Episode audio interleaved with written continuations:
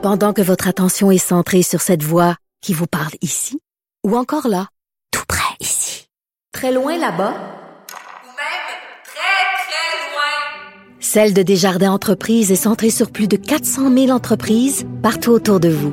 Depuis plus de 120 ans, nos équipes dédiées accompagnent les entrepreneurs d'ici à chaque étape pour qu'ils puissent rester centrés sur ce qui compte, la croissance de leur entreprise. Écoutez. Les, effronter. Avec Geneviève Peterson.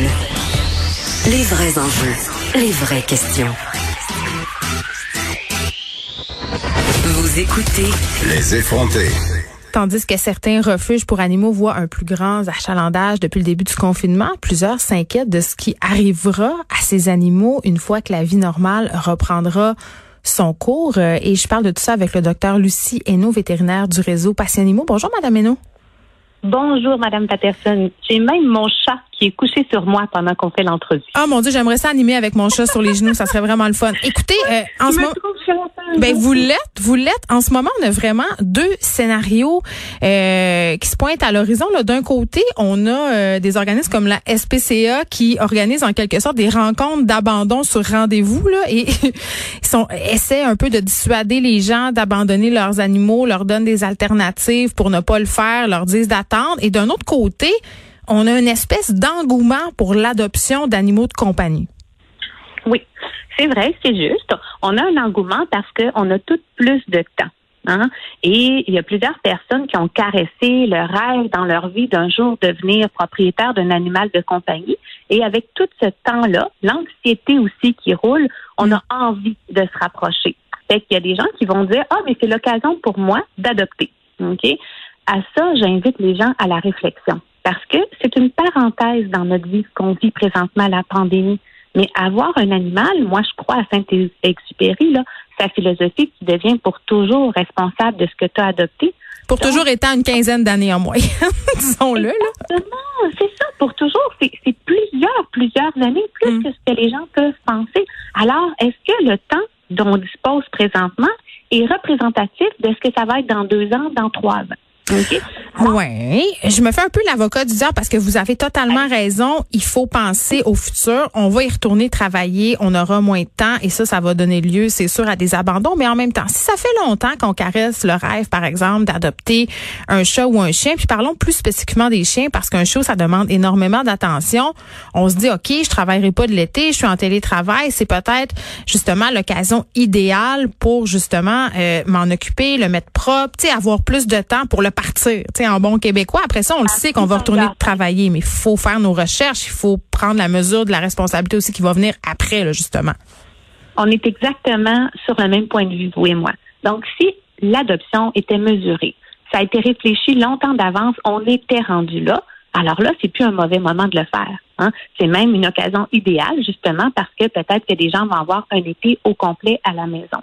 Donc, si c'était déjà prévu avant la pandémie, oui, c'est probablement un bon moment. Mais si c'est quelque chose qu'on a réfléchi juste dans les dernières semaines, par ennui, par manque de stimulation. Parce qu'on veut du réconfort aussi, peut-être? Ah, ben oui, mais moi, je le cache pas. Mes animaux sont une grande source de réconfort pour moi. Hmm. J'aime ça, moi, arriver à travailler puis avoir mes animaux, ça ajoute du bonheur dans ma vie. Mais c'est sûr, toute ma vie. OK? Donc, si quelqu'un a réfléchi son adoption, a le goût et rendu là, oui, je comprends que c'est le bon moment. Maintenant, l'adoption en refuge, pour revenir à votre question de départ, c'est vrai que c'est plus compliqué parce que eux aussi ont été limités aux services essentiels. Hmm. Hein, dans cette pandémie-là, tout le monde a dû faire sa part, les refuges aussi, au prix d'énormes efforts d'adaptation pour eux aussi. OK? Fait que service essentiel en refuge, c'est par exemple tout ce qui était euh, l'assistance au service public. Hein. Par exemple, quelqu'un hospitalisé vivait seul, animal laissé toute seule, toute seule dans l'appartement. Ben là, les refuges n'ont pas beaucoup de choix de prendre cet animal-là. Ou des gros cas de maltraitance animale. Hmm. Ou, euh, je sais pas, euh, par exemple, un animal vraiment dangereux là, qui a mordu puis que cet animal-là est, je comprends. très dangereux. ils n'ont pas le choix de prendre ça. Mais l'adoption normale, par exemple, quelqu'un qui était sur une liste d'attente d'adoption en disant huit chats dans ma maison, c'est trop, ben, il pouvait pas les prendre, ces chats-là. C'était trop il y a un mois, ça va être encore trop dans deux mois, mais ils ne pouvaient pas ouvrir leurs portes, ne serait-ce que par la distanciation publique. Donc, c'est vrai que présentement, dans les refuges, ça fonctionne pas comme ça fonctionne d'habitude. Et moi, je leur lève mon chapeau réellement là, sur la façon dont ils ont su s'adapter à cette crise-là. Parlons-en, docteur Hainaut, des fameuses listes d'attente. Moi, je vois toutes sortes de messages circuler sur mon Facebook. si on avait planifié l'adoption d'un chien chez un éleveur, absolument, les éleveurs ont des listes d'attente. Et en ce moment, les listes d'attente s'allongent. J'ai parlé à des éleveurs qui avaient des listes qui s'allongeaient parfois jusqu'en 2022, 2023. Il y a des éleveurs qui triplent leur prix. Euh, on assiste à toutes sortes de phénomènes de ce type-là en ce moment. Puis je me dis, c'est dommage parce que c'est sûr qu'on veut pas que les éleveurs se mettent à produire des chiens en batterie, justement. Mais en même temps, j'ai l'impression que ça va donner lieu peut-être à des adoptions qui sont peut-être moins adéquates. Ça veut dire se tourner vers les petites annonces, se tourner vers les usines à chiots, se tourner vers, les moyens du bord parce qu'on va pas se le cacher. La plupart des gens, quand ils veulent un animal, euh, sont prêts à attendre, mais pas trois ans. C'est ça. Par contre, ça dépend de ce qu'on veut. OK? C'est sûr que si quelqu'un veut un caniche toy abricot. Euh, Je sais pas pourquoi vous me dites ça. Je caresse ce rêve précis. Pour vrai?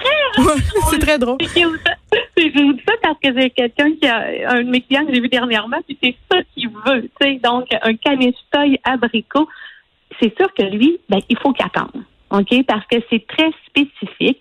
Puis, comme il cherche à encourager un éleveur très éthique qui fait de la qualité, il est sur une liste d'attente.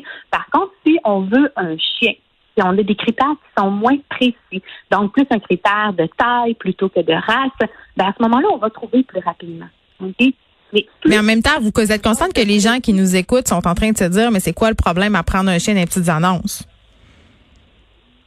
Euh, ben, il faut faire attention, là. Faut faire attention quand même, là. Il y a beaucoup d'histoires de fraude. Ah, ça ne veut pas dire que tout ce qui est sur les petites annonces n'est pas bon non plus. On ne peut pas voir le mal partout, partout. Hmm. Mais il faut être conscient aussi qu'il n'y a pas de contrôle qui est exercé là-dessus. OK? Donc, un lieu de vente d'animal, il peut y avoir un certain contrôle. Hein. Le MAPAC qui peut passer, les inspecteurs du MAPAC, quand tu vends directement sur une petite annonce, tu n'en as pas. Il y a aussi des histoires qui veulent que, par exemple, des fermes d'élevage vont écouler leur production d'animaux sur Kijiji. on voit ça ces temps-ci, le rabais, rabais. je veux dire, maintenant, on dirait qu'ils vendent des divans. Ben, moi, je serais extrêmement prudente là, avec ça. Hein. Hmm. Puis encore là, j'incite les gens à réfléchir. Là. Hein, rabais, rabais, est-ce que c'est vraiment le, le l'animal que tu vas prendre là, là? As-tu encore le temps pour lui dans six mois, dans douze mois? Hein? Ça sera peut-être pas aussi rabais de soins vétérinaires. Je veux juste le souligner. Non, mais c'est très juste. Prendre un animal, ça vient avec une responsabilité. Il y a des coûts qui sont reliés à ça.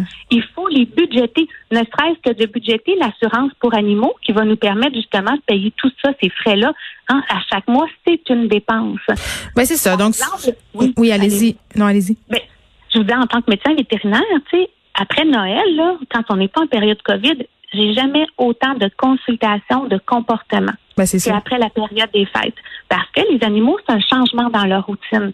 Hein, ils ont été avec leur propriétaire pendant deux semaines. Les chats, c'est des animaux de routine, ça. Hein, les chiens aussi s'habituent à ça, puis pouf, ils se retrouvent tout seuls ça aussi, on va vivre ça après le déconfinement. Là. Ouais, c'est ça. Puis là, dans le fond, je retiens là, vraiment, là, puis je pense que c'est ça qu'il faut garder en tête. Il faut bien réfléchir et pour bien se renseigner sur les besoins de l'animal qu'on s'apprête à adopter, pas avoir justement de coups de tête, de coups de cœur, parce que c'est un engagement à long terme.